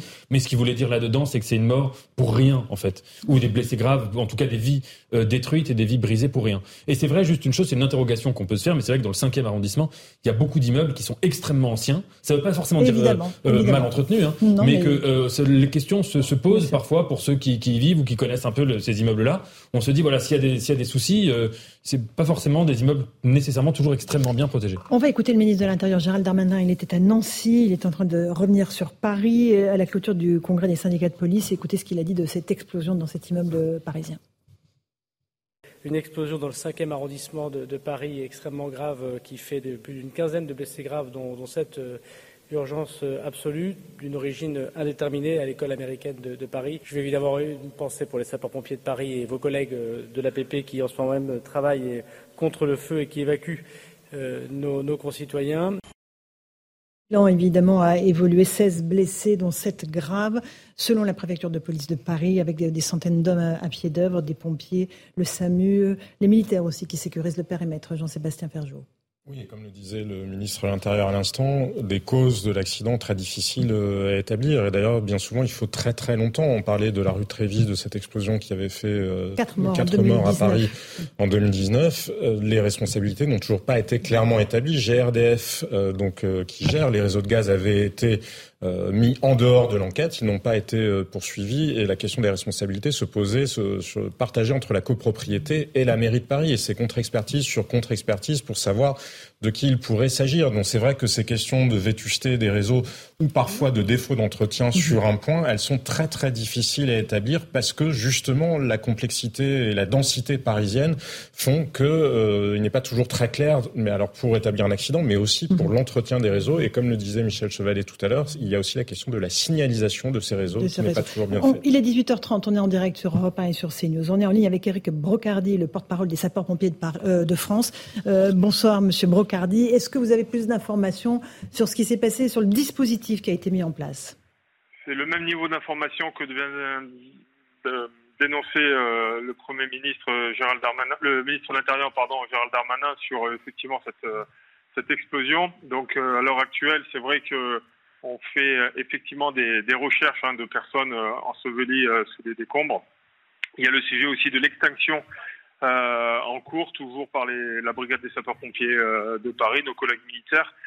Donc voilà, on est sur un sujet à la fois de recherche, à la fois d'extinction, à la fois de protection et aussi d'information pour qu'il n'y ait pas plus de suraccidents que cela et d'être extrêmement vigilant sur cette zone qui nécessite aujourd'hui voilà, euh, la priorité de l'engagement